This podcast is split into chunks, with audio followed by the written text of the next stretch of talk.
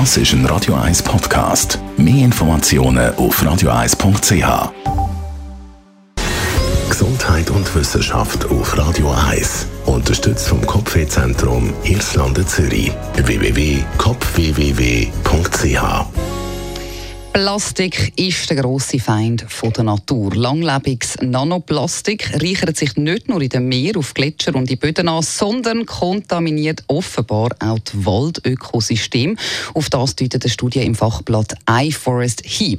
Die Laborstudie von Forschenden von der Eidgenössischen Forschungsanstalt für Wald, Schnee und Landschaft WSL zeigt, dass Waldbäume ihren Wurzeln Nanoplastikteile ansammeln und von dort bis in die obersten Pflanzenteile transportieren. Die Mengen, die aufgenommen werden, die sind zwar gering, sagt der Studienleiter Arthur Gessler in einer Mitteilung von der WSL, aber wenn Bäume diesen Konzentrationen über Jahre ausgesetzt sind, ist auf jeden Fall mit einem deutlichen Transport und dann eben auch mit einer Anreicherung in den Blättern, im Stamm und den Ästen zu rechnen.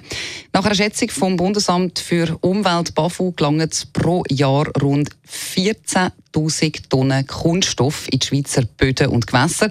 Hauptverantwortlich für das sind der Reifenabrieb und das Littering. Plastik zersetzt sich in der Umwelt in immer kleinere Teile, also eben in Mikro- und Nanoplastik. Das Team von der WSL hat das erste Mal untersucht, wie Waldbäume mit den kleinsten Plastikteilen umgehen.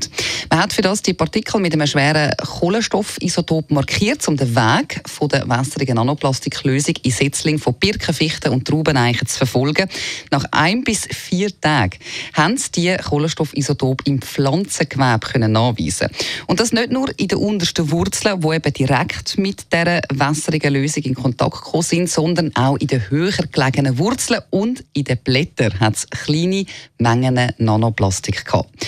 Vor allem bei den Birken, das ist ein Baum, der sehr viel Wasser trinkt, hat sich im Stamm Nanoplastik abgelagert, wie das Forscherteam mitteilt. Und in weiteren Experimenten möchten sie jetzt noch untersuchen, ob der Nanoplastik die Photosynthese stört und so die Energie- und Zuckerversorgung der Pflanzen irgendwie einschränkt. Das alles tönt aber auf keinen Fall gut.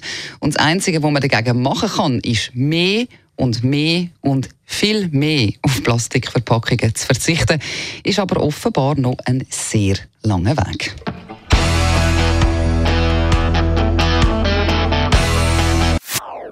Das ist ein Radio 1 Podcast. Mehr Informationen auf radio1.ch.